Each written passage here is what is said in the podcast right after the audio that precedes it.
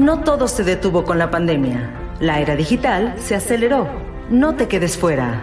Estudia la maestría en comunicación periodística y sus nuevas tecnologías, diseñada para quienes quieren innovar en los medios de comunicación. Tecnoperiodismo UC.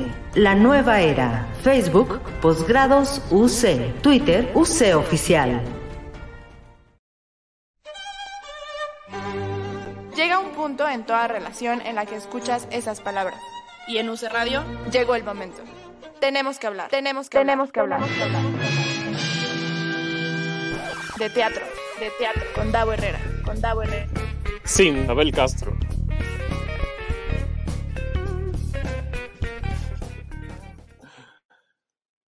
Muy buenas tardes, seres teatrales, bienvenidos y bienvenidas Iba a ser una semana más, pero más bien a la nueva temporada de Tenemos que hablar de teatro sin Isabel Castro. No, no es cierto, es el extraño. Eh, gracias a Fer que está en la cabina, en los controles, que además estamos estrenando plantilla de operadores y operadoras. Así es que Fer, bienvenido seas a esta edición. ¡Ay, qué bonito! Feliz cumpleaños atrasado de haber atentamente cabina. Muchas gracias, Fer. Pues sí, eh, el sábado fue mi cumpleaños. Eh, no me emborraché tanto como hubiera querido, pero pues bueno, así son las cosas, ni modo. Hoy vamos a tener un programa especial no solamente porque inicia la nueva temporada, sino porque el tema que decidí em, que fuera, sí, me, encanta que Fer está cambiándole el color al, si quieres hago esto, Fer, y ya le pones el blanco. Eso. Logotipo de UC Radio, pues no cuadraba con ningún color. Eh, el, tema que elegí eh, para iniciar esta, esta cuarta temporada de, Tenemos que hablar de teatro. La verdad es que eh, ya ven que uno les llega como la inspiración cuando uno se está bañando, no sé si les pasa. Y entonces me estaba bañando un día y dije, miren, quiero hablar de el teatro y las emociones porque durante estos meses em, pandémicos, pues evidentemente el, el, tema de las emociones ha estado muy a flor de piel y ha sido además un tema bastante hablado y tratado sobre todo en redes sociales. Eh, y me parece muy importante. Y quería, quería eh, analizar un poco eh, cómo el teatro ayuda o no, o en qué medida, a sanar emociones y a enfrentarnos con las emociones. Y con la junta de producción, con la junta directiva de Tenemos que hablar de teatro, llámese Isabel Castro, decidimos que vamos a hacer un ciclo de este tema y hoy va a ser el primer episodio de, de, este ciclo de teatro y emociones, en el que vamos a hablar sobre cómo conectamos con las obras eh, para sanar. Ese va a ser el, tema de hoy. Eh, antes de presentar a mi invitado, con quien voy a platicar este tema, que además me llena de orgullo que esté aquí a la distancia, pero cerca, pero aquí en vivo y no. Primero quiero leer los comentarios que ya están en Facebook. Giancarlo Castillo, qué padre que estén de nuevo. Muchas gracias. Rebeca Entramazagos, buenas tardes, qué gusto. Muchas gracias. Y les quiero invitar a que nos sigan en redes sociales, arroba UC Radio MX, Facebook, Twitter e Instagram, arroba hablar de teatro en Twitter e Instagram y a mí me encuentran como arroba 9 Síganos en podcast, por favor. Nos encuentran en todas las plataformas como Tenemos que hablar de teatro y sigan toda la programación de UC Radio en todas las plataformas, que tu Spotify, que tu Apple Podcast, que tu Himalaya, que tu Deezer, que en todos lados. Y ahora sí, eh, esta persona que, me acompaña hoy, la verdad es que eh, les decía yo que el tema eh, de las emociones en la pandemia pues ha sido bastante tocado eh, y seguramente nos, ha traspasado a más de una persona. y, él me, ha ayudado a mí personalmente a trascender mucho, mucho de mis emociones durante esta pandemia, así es que me llena de orgullo, placer y entusiasmo que esté Alejandro Aguilar de Semanario con M. Eh, eh, del, pronto regreso semanario con él. Del pronto regreso, que aparentemente es mañana, pero ah, vemos. Vemos, pero yo digo que sí, ¿eh? Bueno, pues, pues aparentemente sí. Eh, bueno, ¿y por qué está invitado Alejandro Aguilar en este programa? Se preguntará la gente. Pues por muchas razones. Primero porque es psicólogo, ya de entrada. Bueno, primero porque es mi amigo ya de entrada. Ahí está, ya. Ya con eso. Luego porque, ¿Por qué psicólogo? Porque, porque es Libra. aquí en cabina, porque es Libra. Eh, porque mm, eh, pues, que tu mercadólogo, que tu comunicólogo, que tu neuromarquetero, que tu investigador, que tu, que tu todo. Y además, además eh, obviamente, audiencia de teatro, espectador Qué Bonito. Qué bonito. Qué bonito, ¿verdad? Qué belleza. Pues bienvenido. ustedes no están para saberlo ni yo para contarlo, pero entré justo cuando David está diciendo que eh, se estaba bañando, entonces fue bastante interesante. a ver hacia dónde iba. A ti también te pasa, no te hagas. A ti también. Es correcto. Uno piensa mejor cuando se está bañando. Eso es real. Totalmente. Y bueno, decía al inicio que, quiero hablar de, las emociones y, el teatro en este primer episodio de esta nueva temporada. No me voy a cansar de decirlo todo el, todo el episodio. de la nueva temporada de, Tenemos que hablar de teatro. Eh, porque mm, no quería que fuera un regreso como así accidental y de, ah, pues bueno, ya aquí está la cartelera de la semana, sino quería que fuera un, un tema pues que al menos para mí es muy importante, lo decía yo hace rato, porque me, me ha sido una montaña rusa em, este, este, estos meses pandémicos. Eh, y, les decía que platicando con la junta de producción y la junta directiva de Tenemos que hablar de teatro, eh, pues decidimos que ese iba a ser este, el tema de este primer episodio. Eh, y de hecho yo tenía la intención, porque, porque, se me estaba ocurriendo este tema, porque me estaba acordando que fui a ver pequeñas, grandes cosas que además la vi dos veces.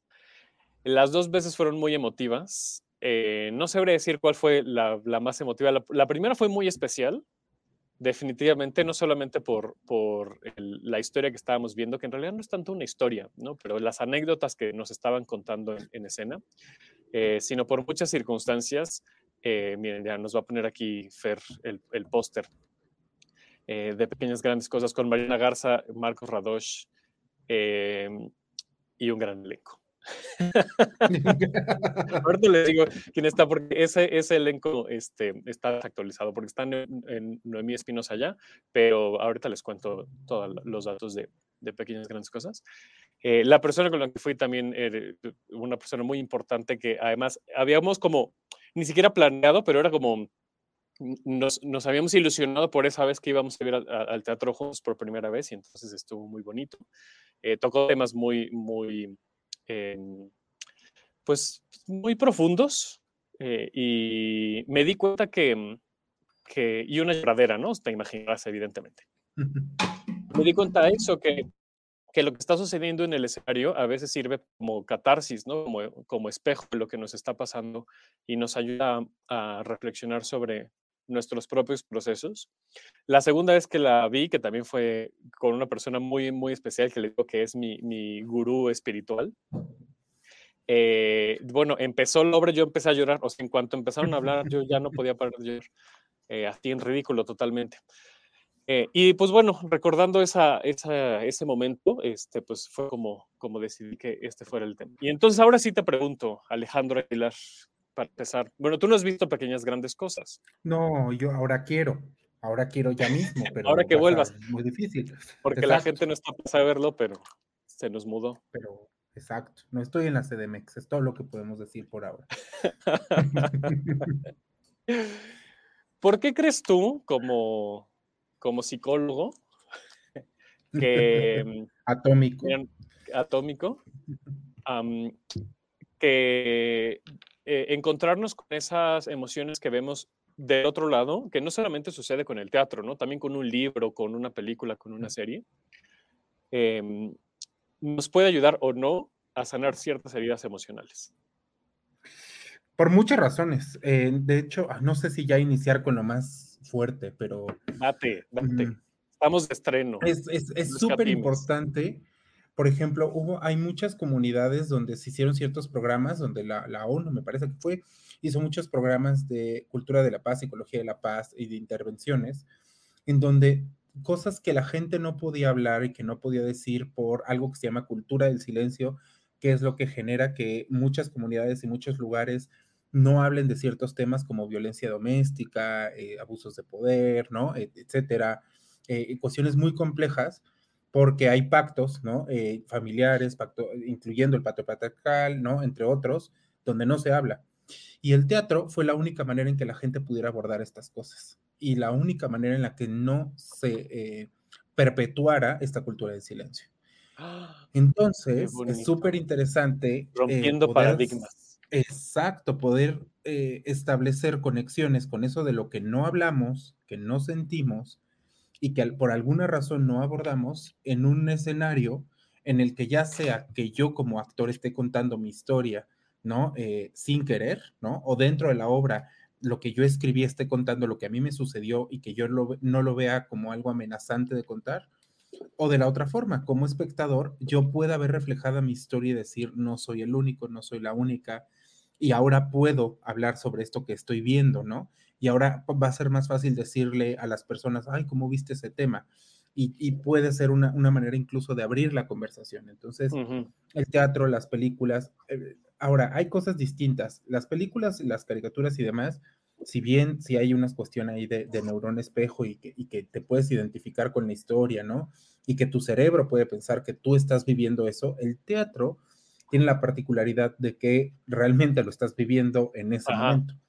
Sí. que no, no está siendo un algo lo que le puedes poner pausa, algo que está siendo bidimensional, ¿no? Por más 4DX que, que, que haya. Este, es, es una experiencia donde estás viendo a las personas vivir la historia que te puede parecer bastante similar como a tu vida o a una emoción, no necesariamente que lo hayas vivido, pero sí a generarte la emoción que no has hablado, que no has abordado y que el teatro sí permite que, que tú la abordes, que la cuentes y que la, que la hagas tuya. Eh, no está Sabel Castro para esto que voy a decir, porque ella es la defensora de esta postura, que, mm, no, es, que no comparta, pero no, em, a mí no me, resuena tanto como a ella, porque yo siempre he dicho, eh, y aquí lo hemos discutido en, el programa, que a mí sí me gusta esa parte que estás diciendo de, de verme eh, en el escenario, ¿no? de encontrar mi historia en las historias que estoy viendo en escena. Principalmente en, teatro, la verdad es que en películas o en libros no me pasa tanto como sí me pasa en el, en el teatro. Eh, pero por el contrario, Isabel Castro dice que ella es del tipo de espectadora que, no, que lo que le gusta es ver la otredad, ¿no? En, en, donde no se quiere conectar con lo que está sucediendo en escena ni con lo que le está pasando a los personajes, sino que le gusta observar lo que les está pasando a los personajes fuera de ella, ¿no? Alejándose de ella. Y de hecho, justo el siguiente episodio de, esta, de, este ciclo va, a tratar sobre eso, sobre cómo no es que estemos conectando con, la escena, sino que a veces la escena nos, eh, nos sacude o nos causa emociones de desagrado, pero que de todas maneras eh, estamos ahí por alguna razón. Digo, ya para, para, ese otro episodio tendremos una hora para hablar de ello. Pero lo que te quiero preguntar al respecto es, em, ¿qué tanto crees que la gente en general eh, se, abra y, mm, eh, y, se abra para conectar con esas historias que están sucediendo en el escenario eh, para, para, eso, para verse reflejados? Es que hay como dos, dos cosas. Lo que te había dicho que es súper interesante como este abordaje que te decía de muchas comunidades que solo han podido hablar y han podido trabajar cuestiones eh, de violencia, por ejemplo, doméstica a través del teatro y a través de, las obras, y que no todos están dispuestos a, ¿no? Y la otra, que es la vertiente de no quiero verme yo ni a mis emociones, solo quiero olvidarme casi, casi de que existo. Y eso también es bien interesante, ¿no? Porque es, eh, necesito un momento en el que yo me desconecte de mí mismo, ¿no? Y de quién soy, y de qué soy, y de qué, qué preocupaciones tengo incluso, ¿no? Hay gente a la que le funciona más la comedia, ¿no? Las comedias por eso funcionan muy bien. Eh, nos ayudan a olvidarnos como de mucho de lo que estamos viviendo y a desconectarnos incluso de nosotros mismos y a no ubicarnos ahí. Por eso la, comedia, eh, hay ciertos tipos de comedia pues que, lo que permiten es ni siquiera yo identificarme con lo que estás diciendo, sino reírme de cosas que no son mías. Sí. Y hay gente que le puede pasar con la comedia o con el drama. Eh, es menos probable con el drama, pero, pero sí puede pasar. Aquí nos dicen en, los comentarios de Facebook, Rafa Maya, buena tarde, pequeñas grandes cosas, está maravillosa. Isaac Rosas nos dice, yo también la vi dos veces. También me emocionó, pero no me hizo llorar, lo que sí le pasó a mis acompañantes. Que bueno, pues sí, cada quien, o sea, yo les digo mi experiencia y obviamente no estoy diciendo que, que le tengan que pasar lo mismo a todas las personas. Eso es parte de lo, de lo, eh, de lo rico que tiene el entretenimiento en general, no solamente el teatro, ¿no? Así una una película te puede gustar o no, y no quiere decir que la otra persona vaya a opinar lo mismo que tú. Hay otra obra de la que sí vimos ambos, tú y yo, y que además osaste a hacer, em, a traspasar un código teatral. No voy a decir más si no quieres que lo hablemos, que es Gwen Cecilala. que además ya lo platiqué con Tete Espinosa, déjame te digo. Tete Espinosa ya, o sea, ya, ya está consciente de. Ya está al tanto. ya está al tanto. Está al tanto que esa persona que osó a traspasar ese código teatral es amigo mío. Eh, Gwen Cecilal es otra de las obras que independientemente, y sí, no me voy a meter en los temas de el plagio o no, que sí, que no me voy a meter en eso, me voy a meter en lo que vimos en escena. Em, es una historia que no hablaba de mí, y no sé si te pasó a ti. No hablaba de mí, hablaba de una historia totalmente lejana a mí, ¿no? Es decir, em, no me identifico con los personajes, pero eh, pero la, quise poner sobre la mesa en este programa porque sí me identifiqué con las emociones, justo. Es decir, conecté no con la historia, sino con lo que le estaba pasando a los dos personajes en la historia. Y ni siquiera me puse a pensar en mis abuelitos, ni nada, así, absolutamente nada. Pero me estaba viendo ahí, y, y es algo que me refería hace rato con, me gusta verme reflejado en lo que está pasando en el escenario. Eh, porque independientemente de, o sea, no es que me identifique con la historia de los personajes, ¿no? sino que me encuentro a través de, las emociones que están sucediendo en el escenario. Eh, que es otra perspectiva también, el caso, en, mi caso, de Gwen Cecilala. Totalmente. ¿Qué eh, opinión tienes tú de A lo mejor, a lo mejor justo no es lo que ves en el teatro, no, no es algo que te está pasando a ti o algo que no has abordado o algo que quieras hablar, que era lo que con, con lo que comencé hablando, sino más bien con la emoción que está detrás de eso. Y es bien interesante esta obra porque eh, lo que hacen los personajes es que más allá de la, ambientación, pues, o del el lugar en el que están, del momento histórico, etcétera, y de la vida que están teniendo, creo que lo que conecta muchísimo, lo que a mí me hizo así conectar de inmediato fue la pureza emocional de, de ambos personajes, ¿no? Y de esta desnudez incluso de vulnerable que tienen los personajes de, de decirte básicamente qué sienten, cómo lo sienten y qué están viviendo. Entonces, eh, justo de entrada, porque no estoy cercano a esa realidad que plantea, ¿no? Wencesilala, pero eh, sí me parece que la conexión emocional o incluso eh, esta parte en la que cerebralmente tú puedes pensar que te puede pasar aunque estés lejano, y eso, eso es interesante. Sí, eh, y luego, este, de, de y Lala, te, estoy poniendo ahí, Fer, en el, en el, chat si nos puedes ayudar nada más a ponerlo de fondo, nada más porque quiero hablar de eso, porque me pega la gana, la verdad. Pero es que el In Memoriam, el In Memoriam de los Metro del 2018, que era em, a cargo, digamos, de la obra y Lala, que la canción que cantaron no formaba parte de la, de, de la obra, sino que la compusieron eh, específicamente para, para el In Memoriam de, de, esa edición de los Metro. Eh, si quieren saber esa historia, entrevisté a Espinosa en las redes, en el Instagram de los Metro, y ahí está. Entonces lo pueden ir a ver al, a, los lives que se quedaron ahí, ahí guardados. Eh, porque Gwen Silala habla de la muerte al final del día, ¿no? Habla de cómo se trasciende. Y en el In Memoriam, pues evidentemente, pues había que hablar de, de eso con una canción muy, muy bonita. Eh, lo que me lleva a preguntarte el tema de la muerte. ¿Crees que hay temas con los que, con los que conectamos más en las ficciones?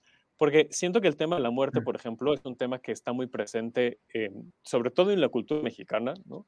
que sí, mucho jiji, jajaja, pero al final del día es un tema muy eh, duro ¿no? para muchas personas. ¿Consideras que hay como, como temas con los que en la ficción podemos conectar más que con otros? Eh, hay como estudios interesantes, sobre todo eh, también incluso culturalmente, ¿no? De, no solo de los temas que se hablan, sino cómo se abordan. Y también por eso hay películas que funcionan muy bien en, ciertas zonas, ¿no? También, por ejemplo, del mundo y en otras pues, nada que ver, y otras que funcionan básicamente en todos lados. Eh, lo que es real es que es, es, muy sencillo conectar con el, con el amor, con la felicidad, eh, básicamente porque no queremos sentir dolor, ¿no? Y porque mm. usualmente tratamos huir de eso. Pero lo que sí me parece interesante en, México es que eh, conectamos más con los temas que nos duelen, pero de los que no hablamos. Por ejemplo, las ausencias de figuras masculinas representativas y nutritivas, eh, la muerte y, la forma en la que no hablamos de eso, de lo que nos duele de la muerte, sino de la risa. Usualmente nos acordamos de las cosas chistosas o de las anécdotas chistosas del muerto, ¿no? Y no de usualmente de, qué se siente que esté muerto. dice, mi mamá que en cuanto se muere se vuelven santos y santas, ¿no? ya nadie se acuerda de, del daño que hizo, ¿no? De lo horrible que pudo haber sido, ¿no? De, incluso de hasta decir que bueno que se murió, ¿no? Y eso sí lo puede decir, en, sí se puede decir en el teatro, ¿no? y, no es algo que sea real, pues, no, no, sé si me explique, o sea, es una sensación que puede ser momentánea incluso, ¿no? Como el, de que, bueno, porque la gente puede decir, ay, no, qué feo de ser la muerte a alguien. Pues no, yo creo que se nos cruza en el pensamiento a muchas personas, incluso es un pensamiento bastante neurótico común, pues, ¿no? Pensar que la muerte es opción cuando es un hecho. Entonces, eh, ¡ay, qué fuerte eso que acabas de decir! Lo voy a tuitear. sí, es súper neurótico. Entonces, eso creo que, que, en México, por ejemplo, eh, por ejemplo, mentiras, ¿no? Que nos gusta a ti y a mí mucho, que, es musical. Que en paz descanse mentiras hablando de, muertes. Exacto, hablando de muerte. Oye, pero que, por ahí. Duró hasta que la quita, o sea, hasta que tuvieron un problema ellos. O sea, no puede ser. Y, hay, y cuenta la leyenda que, que, Alejandro Goula va a retomar para, para producirla. Cuenta la leyenda. Imagínate, o sea, de verdad esa obra duró, pero habla de una realidad pues, bastante mexicana, ¿no? De, bueno, en muchas partes del mundo, pues, pero pero el abordaje que se le da pues es muy claro en ese sentido, no solo de las canciones, pero también de, lo que cuenta. Claro, porque además, por supuesto que yo elegí obras para, hablar hoy con las que yo conecté, ¿no? Y que, y que estoy hablando como desde mi propia experiencia, como Güences y Lala, como Pequeñas Grandes Cosas y un par que, hablaremos más adelante. Pero, pero mentiras, por supuesto que mucho jijija con Lupita y que, ¿no? Este, eh, Dinet y... Pero, pero está bien fuerte, o sea, es decir, pensar en esas mujeres que vivieron y que viven ese tipo de realidades donde el, el hombre está con cuatro, cinco, seis mujeres y que les está viendo la cara a todas porque, porque se enamoró de todas y, y, y, pues su corazón era muy grande, ¿no? Del Señor, que se, ¿no? O sea, la verdad es que sí son temas súper, súper fuertes que, que muchas mujeres están padeciendo, que han padecido y que padecerán y que a través de las canciones, a través de esta comedia, eh, pueden conectar con ese tipo de situaciones y de emociones. Ponte un videito de, mentiras, Fer, ándale, que ya estamos, este, eh, ya estamos hablando de los ochentas. Porque e, es eso, o sea, uno pensaría, bueno, a lo mejor solo va a impactar en la gente que vivió en esa época con las canciones, ¿no? Eh, etcétera, pero no, no me parece que es así y que además hay gente que lo ve una y otra vez eh, y es bien curioso. ¿Por qué verías una y otra vez esa historia en particular? Además de las canciones, además de que cantas, ¿no? Y que hay todo un momento ahí medio de fiesta. Pero, pero sí es bien curioso como hay gente que la, ha visto, y me incluyo, ¿no? Muchas veces, pero es porque, porque en esa historia te quieres ver una y otra vez ahí dentro de la historia, porque al final lo que sí me parece que hace el teatro, en, a diferencia de eh, una película, ¿no?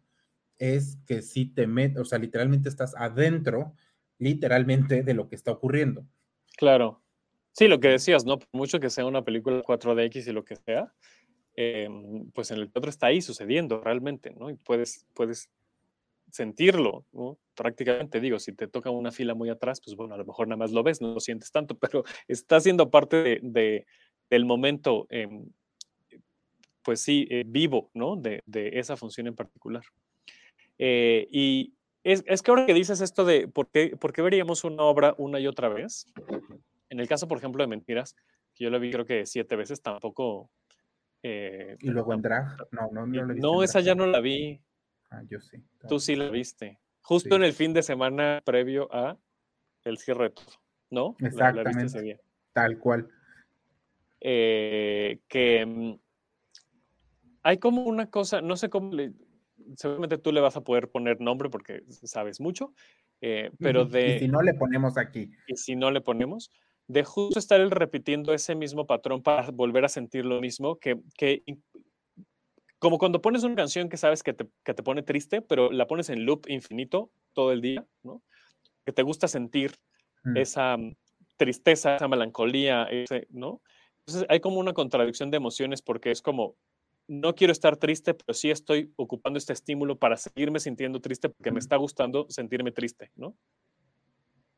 ¿Cómo es eso? Y no es que te ¿Qué, pasa también con las obras de teatro? Y no es que te guste en sí mismo, pero sí es una emoción que reconoce, es decir, es algo conocido, es algo como que hacemos tú y yo mucho, que es, si encontramos algo que nos gusta, preferimos mantenerlo, porque es algo que ya me parece familiar, es algo que ya he explorado, es algo que está en mi control, ¿no? Y que lo mantengo bajo mi esquema en el que nada se sale del lugar en donde yo lo coloqué. Entonces, aunque parece que la gente que pone una y otra vez la canción y vuelve a llorar y vuelve a llorar, sí, pero llora en control. Es decir, está muy controlado el estímulo, está muy controlado eh, qué es lo que quiero y qué va a pasar, ¿no? O sea, tampoco es que me, se vaya a desbordar. Y lo mismo pasaría con la, obra, pues, ¿no? O sea, la ves porque sabes, ¿no? Porque ya tienes esa familiarización y sabes en qué va a terminar y sabes que, claro, que está bajo control. Qué bonito, que te digo que qué bonito es platicar contigo. qué, preciosidad. Eh, leo los comentarios en, Facebook. Nos dice Rebeca, qué gusto, Dan. Eh, nos puso exactamente con el tema de, este, de, los muertos, ¿no? Que se nos olvida eh, el daño que pudieron haber hecho. nos puso también Rebeca, a mí también me encanta Mentiras. Cristian Cortés, saludos, Cristian. Qué bonito que ah, estés conectado. Hasta el otro lado del mundo, literalmente. Eh, quizá responder por qué eres una historia revela esas obsesiones temáticas y vitales, pero responder eso cuesta mucho trabajo. ¿Qué, opinas, Dan? A ver, quizá... Sí, dice, quizá responder por qué ves y ves una historia revela esas obsesiones temáticas y vitales. O sea, sí, sí puede ser parte de una obsesión, pero son más como... Mm, es que no, sé cómo llamarles, pero hagan de cuenta que los bebés tienen mantitas, ¿no? De seguridad o de niños. Y hay gente que tiene peluchitos Mentiras es mi mantita de seguridad. y me la quitaron, me la arrebataron de las manos. Entonces, eh, puede ser como, no, no, más, no, más que una obsesión, es un, eh, o, la zona de control o la zona de confort en el sentido de una zona de, seguridad y de estabilidad, ¿no? Sobre todo. Pero es que es justo eh lo que decías, ¿no? Porque ya reconoces ese proceso, esa emoción, entonces sabes que va a estar bajo tu control. ¿Sí, no? Exacto. Y porque nos mantiene seguros, pues, por ejemplo, hay gente que cuando está muy triste ya sabe qué episodio ver, de qué serie, ¿no? Que lo, que lo va a poner en otro lugar. Entonces, eh, pues son nuestras mantitas de seguridad en la adultez, pues. Qué chiste. Ya, me poteo, Cristian Cortés. Mentiras es mi mantita de seguridad para enmarcar una playera que diga. Argen nos puso un Dani y un Davo cumpleañero. Muchas gracias, Argen. Aquí estamos. Este, deciré hola y puso de Naruto, pero no sé, Su capítulo de Naruto, supongo, que su ah, su capítulo de es, su mantita de seguridad. Eh, y hablando de estas obras que repetimos y repetimos y repetimos porque ah, ya conocemos y está bajo control, mientras hablábamos de mentiras, se me venía a la mente otra de las obras que puse aquí en, la lista, que es El amor de las luciérnagas. también tuviste. ¿Cuántas veces la viste tú? Tres. Yo creo que la vi como seis, Dos no me acuerdo. O tres. Dos o tres. Mi, mi récord está en, en, creo que en El amor de las luciérnagas, justo.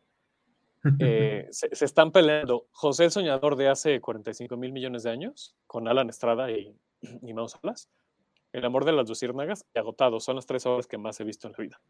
Mm. Sí, Agotados está ahí, imagínense. Eh, pero El amor de las luciérnagas, em, hay, hay mucha gente que no le gusta, ¿no? Porque parece como una fórmula em, muy clara de eh, hacia dónde te va a llevar la historia eh, con, el tema de las emociones. Pero la verdad es que yo la primera vez que la vi, exploté de, emociones o, o, imploté, no sé, cómo se diga, ¿no? porque era como hacia, adentro. Eh, sobre todo justo en estas partes en las que hablan de, la intermitencia, ¿no? De, o sea, cierra la obra con una eh, frase muy, muy, desde mi punto de vista, muy bonita, muy cursi, muy, muy cursi, que es, bueno, a lo mejor pues todo esto terminará y, ya está, pero mientras es lo que tengo y, puede que vuelva, ¿no? Como las luciérnagas, de manera intermitente. Eh, esa frase, la verdad es que a mí la, primera vez, pues sí, me, me, pegó mucho y dije, quiero volver a vivir esta, esta experiencia, es lo que estaba haciendo, ¿no? El, estoy conectando, en mi caso, con las emociones, porque tampoco es que me identificara con los personajes, pero sí con las emociones, ¿no? O sea, este personaje que se va al otro lado del mundo, em, eh, o sea, es decir, una, una chava mexicana que se va a Noruega solo porque sí, porque quiere huir de, huir de su vida, ¿no? De, eh, y, resulta que va y más bien lo que hace es encontrarse con ella misma, ¿no? O sea, lejos de huir de nada, va y se encuentra y entonces eh, pues, regresa para seguir ese camino de, reencuentro con, ella misma. Eh, y de eso va la historia. Entonces a mí me, eh, me identificaba mucho como ese, ese journey de ese personaje, ¿no? No tanto con el personaje como tal, pero sí con, con la emoción. y que se vuelve como esta parte melancólica de, sí, todo va a estar bien, ¿no? Que nos gusta también escuchar mucho eso, ¿no? Y nada, no va a estar bien.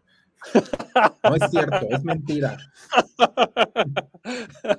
Ay, no, sí va a estar bien, Javas. Sí va a estar bien. o no, pero hay momentos en los que sí y así van, van a estar. Es un vaivén.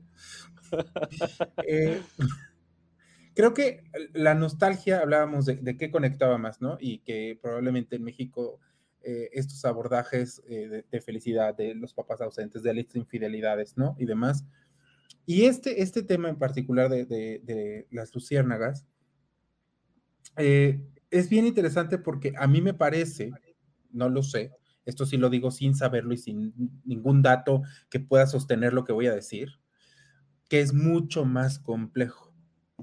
Es decir, no es tan fácil poder entender lo que te está planteando esta obra, ni a nivel emocional, ni a nivel metafórico. Pues parece simple, pero si yo la comparo con mentiras, es que venimos ah, bueno, claro. O sea, venimos de ahí. Entonces... No, si la comparas con mentiras, pues es que el principito también se vuelve súper complejo. O sea, bueno, que el principito además tiene su, su nivel de complejidad. El principito, exacto, tiene su, su onda. Pero. Dice, por frases como la de Alejandro no va a estar bien, se necesitan mantitas de seguridad. O bueno, mentiras de seguridad. ¿Ves? Nos rompes, Aguilar, nos rompes. Puede ser. Puede pasar, pero, pero sí me parece pues que en el teatro hay cosas que te pueden llevar a un nivel de profundidad bien interesante emocionalmente. Eh, y es, en esta obra en particular me parece eso, me parece compleja, emocionalmente compleja, pues, eh, aunque parezca simple, no lo sé, no sé cómo explicarlo, tiene muchos elementos que a mí me gustan mucho. Eh, eh, eh, sobre ese abordaje nostálgico, como los foquitos preciosos. Pero es que todo el viaje es de nostalgia, ¿no? O sea, desde que se va, es, desde que se, encuentra la máquina de escribir y es súper nostálgica esa escena, es como nadie quería esa máquina de escribir. Porque estaba ya abandonada la máquina. Por mucha magia que tengamos, porque la máquina de escribir era mágica. Era mágica y aún así estaba abandonada, pudriéndose a su suerte. en un bazar de, Noruega, cerca de los fiordos.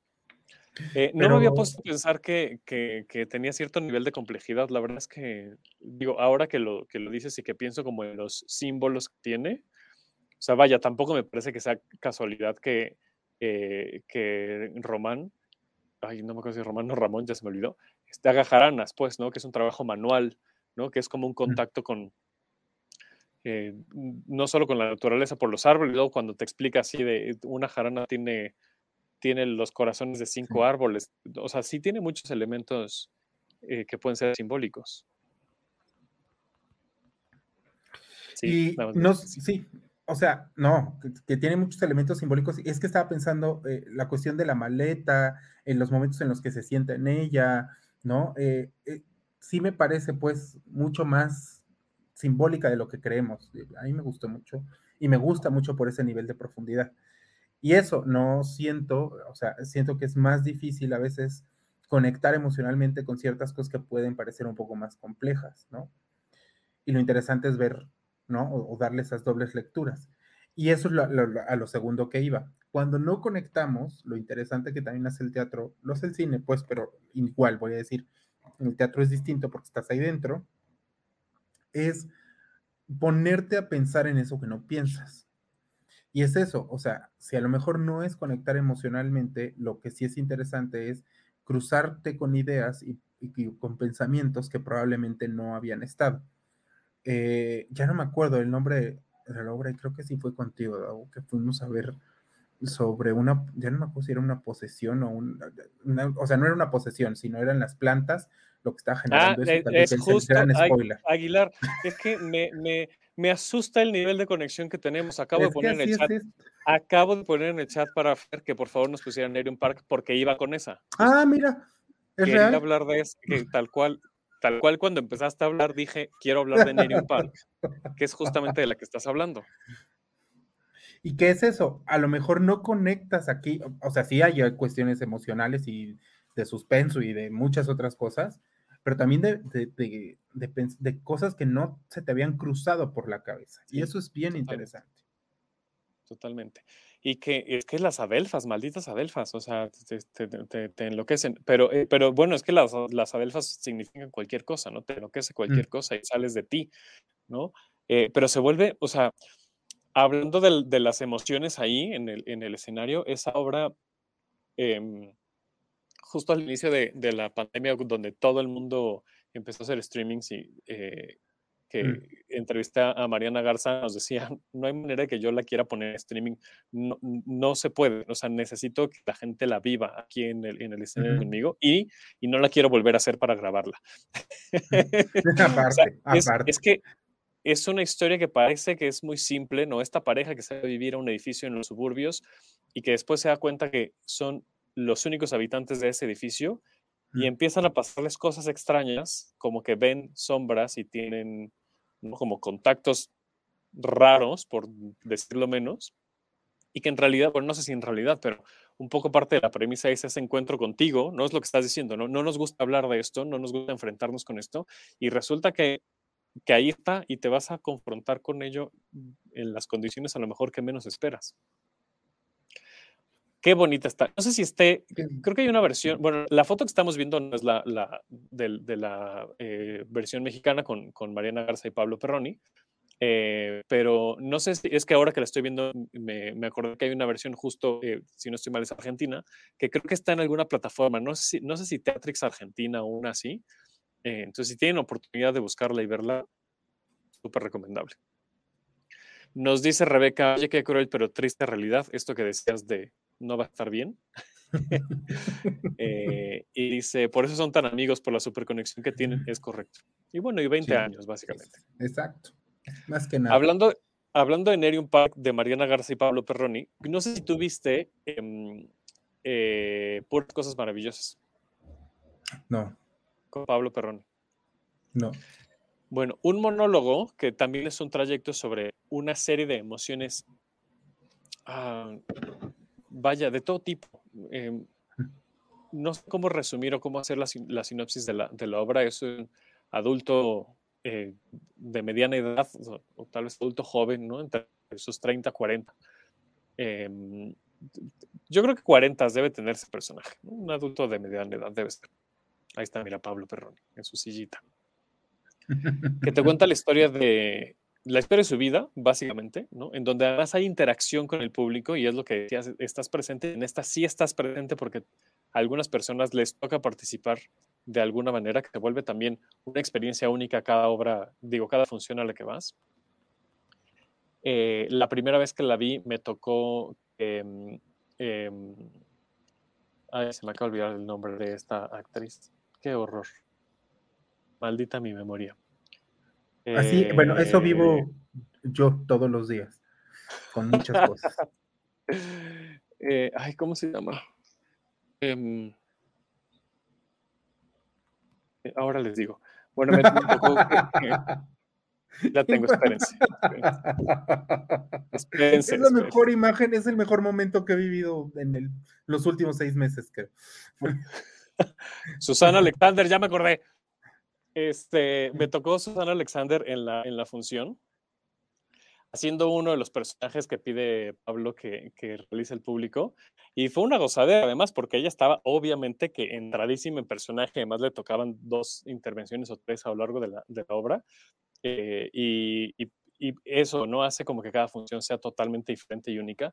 Pero bueno, el plot de la, de la, historia es este, que mm, este personaje te cuenta la historia de su vida a través de diferentes episodios, eh, de su, desde su niñez hasta su vida adulta, eh, y que en algún momento decide, por circunstancias de la vida bastante dolorosas, hacer un compendio, un libro de las cosas maravillosas que tiene la vida. Eh, mira, lo digo y ya quiero llorar porque me parece un, una, un, un, bastante conmovedor de o sea, pensar en el hecho de te puedes estar yendo de la super chingada, ¿no? Pero siempre hay algo que está bien y que se puede disfrutar. O sea, el punto número uno, o sea, la, la cabeza de su lista es el helado, ¿no? Son los abrazos, ¿no? Eh, y, y, entonces pones una lista así de tres millones de cosas. Y lo bonito también que me gustó mucho de esa obra es que eh, el público no solo participaba durante la función, sino que se vuelve toda una experiencia incluso eh, digital, ¿no? Porque eh, podías subir una foto a Instagram o a Twitter eh, con el hashtag las cosas maravillosas y mm, tenían unos tableros de corcho a la entrada del teatro donde imprimían todas esas fotos que la gente subía, ¿no? Y entonces tú ibas a ver la obra y podías ver la foto ahí de que tú habías subido a redes sociales. Se volvió como súper interactivo, muy bonito. Em, no sé si sigan teniendo ese tablero porque esta última temporada que terminó la semana pasada no la vi, pero vaya, esa... Eh, esa conexión emocional que ya ni siquiera es con la historia, ¿no? Ya ni siquiera es con lo que le está pasando al personaje, sino con lo que hay alrededor de esa experiencia. Y con tu realidad, ¿no? O sea, Exacto. con la realidad que vives. Exacto. Está bastante interesante. Ay, pues nos quedan 10 minutos y quiero cerrar con otra obra que, mmm, hablando, uh, se parece un poco a los comentarios que hacíamos de Nerium Park, que es como de lo que no se quiere hablar, de lo que no estamos dispuestos o dispuestas a platicar, es Fierce, Fierce Fiera. Eh, una obra que habla, que habla sobre muchas cosas en general sobre la vida y sobre cómo disfrutamos la vida. Eh, mira, ahí está este. Qué padre. Eh, la, la, está, bueno, aparte es un, es un bol, es un bol de, de, de Vogue mm. en, en, en, escena, entonces te vuelves parte ahí de, de del voguing tal cual. Eh, dicen aquí en cabina que aman este, dice Amamos. Eh, acabo de tener una función um, sold out en el Teatro de la Ciudad, que no me imagino la experiencia de ver. Yo lo vi en la capilla pues primero. Quiero vivir. Uy, súper sí. Ahora que vuelvas a la gran ciudad. Sí. la vi primero en la capilla y luego en el, en el Benito Juárez, eh, que son lugares pues bastante íntimos, bastante pequeños no me imagino la experiencia en el Teatro de la Ciudad, que además el recinto es precioso, entonces seguramente fue una función maravillosa, uh, que habla desde el ser, ¿no? O sea, vuelvo al tema de cómo conectamos sin tener que conectar con lo que está pasando. Es decir, a mí no me incide en muchos niveles lo que sucede en la historia de Fierce, pero sí me incide el, por ejemplo, de ser parte de una minoría, por ejemplo, ser parte de, de, de una comunidad que además eh, dentro de la misma com comunidad LGBT hay LGBTfobia, ¿no? Hay segregación, hay discriminación, hay prejuicios, hay mucha falta de información. Eh, y entonces lo emocional se vuelve a partir de, de tu posición, eh, digamos, social, ¿no? De cómo, te estás, de cómo estás interactuando con tu entorno social que también me, me parece un, una manera interesante de conectar emocionalmente con una obra. Y además, lo, lo, último me parece, y es un gran cierre, no lo vi venir, pero eh, fuimos pasando de la cultura del silencio, las emociones, lo que te hace pensar, ¿no? Y creo que, que, que esta última parte que está bien padre para cierre es el teatro eh, despierta emociones de revolución, de sí. cambio de manifestaciones de cosas que pensabas que no ibas a hacer y que ahora quieres hacer, y de resistencia social, ¿no? De cómo puedes resistir y qué puedes hacer. Entonces, me parece justo esta, esta última parte bien interesante de cómo el teatro te puede llevar a experimentar una emoción que te haga decir, necesito resistirme a esto que, que me está oprimiendo, o cómo le hago para cambiarlo, o cómo le hago para unirme con gente para cambiar esta realidad. Y eso está bien interesante también. Sí, Sí, totalmente. Nos dice Rebeca, eh, es que nos enfocamos más en lo malo y triste que nos sucede y no en lo magnífico que tenemos para vivir. Y Desiree te pide que vuelvas, nos pone acá en Facebook. Ah, ahí, ahí vemos. Ay, si se acaba de ir Desiree también. Lleva tres semanas. ¿Y tres, dos, dos? Ay, dos semanas. que sí se siente la ausencia, la verdad. Sí. Sí se siente. Uno se asoma aquí a la oficina y pues ya está, está vacía. Oye, te tengo que contar el chisme de que te fuiste y pintaron la oficina. Ah, sí, sí, lo supe. Dice decir, hay mis sentimientos, respéteme, una Arge. Ah, se, están, se, están, saludando en, el, en, los comentarios Arge y deciré, locutoras de paso una sobre, sobre mi ida. Super sí. Es, es, un gran plot. Es un gran plot. Con todo lo que hay alrededor y todo. Uy, no, Exactamente. Super sí, super sí. Bueno, pues nos quedan siete minutos de, de programa y mm, em, esta parte que decías de, de las emociones de resistencia, de cambio, em, creo que se ven reflejadas, bueno, o al menos yo las veo reflejadas como en muchas partes de, mi vida y de la vida de las personas, que, de muchas personas que me rodean a partir de lo que ha sucedido durante los, el último año y medio que hemos estado en, pandemia. Em, y que además nos ha hecho cambiar la forma incluso en la que estamos consumiendo, eh, en este caso teatro, ¿no? que nos toca hablar de, teatro en este, en este programa. Sabel dice, por ejemplo, que em, la presencialidad no tiene que ser en el lugar físico, ¿no? También ella, ella apoya la idea de que la presencialidad también se puede dar a través de las pantallas, pero tú hace rato decías que uno de los, de, de los atributos que tiene el teatro es que estás ahí presente. ¿Tú crees, ya para cerrar, tú crees que estos, esta conexión emocional de resistencia o de no hablar o del pacto de silencio o de lo que, todo lo que hemos comentado, eh, en los productos teatrales escénicos, puede, tras, tú puede traspasar esa, esa barrera de, de, lo presencial, entre comillas, para hablar a través de las pantallas? Es que lo que es interesante del teatro, o sea, sí, si bien me sostengo en el sentido de uno vive ahí adentro, o sea, estás dentro de lo que está ocurriendo, y eso es muy importante. Creo que también lo interesante del teatro a distancia o el teatro de otra manera, pues, puede ser que se viva de manera única, y eso sí es interesante también del mm. teatro, que las obras no son iguales. Y entonces lo que sí puede traspasar y lo que vuelve a esto interesante es que la conexión, lo que vives, lo que pueda ocurrir, solo puede ser de ese momento. Y eso sí puede, creo, ni siquiera puede, eso creo que es la diferencia eh, cuando se hace teatro incluso a distancia, ¿no? Que hay cosas que se van a despertar y que solo se pueden despertar en ese momento y, no en otro, ¿no? Y, no dándole play y pausa y, demás. Entonces, eso es lo que a mí me parece interesante y que puede traspasar la barrera 2D de, lo digital como, este, como esto que estamos viviendo, ¿no? Exacto. Pero, por ejemplo, esto se queda, se queda en podcast. En podcast, pero uno lo ve en, vivo con los comentarios y demás, se vive. Ah, no, claro. Ah, bueno, claro, sí, te pierdes de esa parte de la experiencia, por supuesto. Exacto. ¿No? Ay, Alejandro Aguilar, pues un placer. Muchas gracias por conectarte. Qué bonito. Te preguntaré tus redes, pero ni te gusta que te sigan, entonces, pues, ¿para qué te las pregunto? Es correcto. ¿Sí? así estamos bien, soy un misterio, así. Pero Alejandro Aguilar lo pueden ver eh, los martes, aparentemente, si todo sale bien. Los martes a las 5 de la tarde, aquí en UC Radio, porque mm, eh, pues conducimos junto con Johnny Carmona Semanero con M. Entonces, bueno, pues ahí nos, nos podemos encontrar eh, en otras dimensiones de, radio digital que justo traspasa estas, estos formatos, ¿no? Que Mm. De real tiene poco esto, ¿no? pero miren, aquí estamos, porque hay que reaccionar ante, ante esos cambios. Dice cuídate mucho, cuídate muchísimo, por favor, mm. Dan, los amo, chicos. Eh, dice Desi, hablemos de BTS. Ay, sí, perdón. Yo creo que sí tendría mucho éxito un podcast dentro de la parrilla de UC Radio hablando solo de BTS. Creo que sí tendría bastante éxito. Piénsalo, piénsalo. Totalmente. Guiño, guiño. Eh, ya nos vamos. Alejandro Pilar, muchísimas gracias. Ah, gracias a ti. Qué bonito, Perne. Ay, te quiero. Dice Kerry, feliz cumpleaños. Oh, muchas gracias, Kerry. Ahí está. Muchas, muchas gracias. Eh, invítenme, dice Desi. No, pues arma el proyecto. no, a lo del podcast de BTS.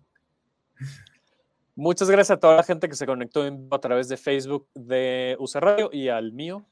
Eh, y al canal de YouTube. No sé cómo encuentran ese canal, pero hay un canal de YouTube que está también transmitiendo este, estos programas. Me imagino que está como Davo Herrero, ustedes búsquenlo. Muchas gracias a Fer que estuvo en los controles eh, estrenando este, pues, Interacción, Fer. Eh, bienvenida seas. Y me gusta mucho estar aquí trabajando contigo y espero que, que sea una gran temporada de Tenemos que hablar de teatro. Eh, yo soy Borrera, nos vemos el próximo lunes a las 4 de la tarde, estrenando horario también, a ver cómo nos va, espero que muy bien.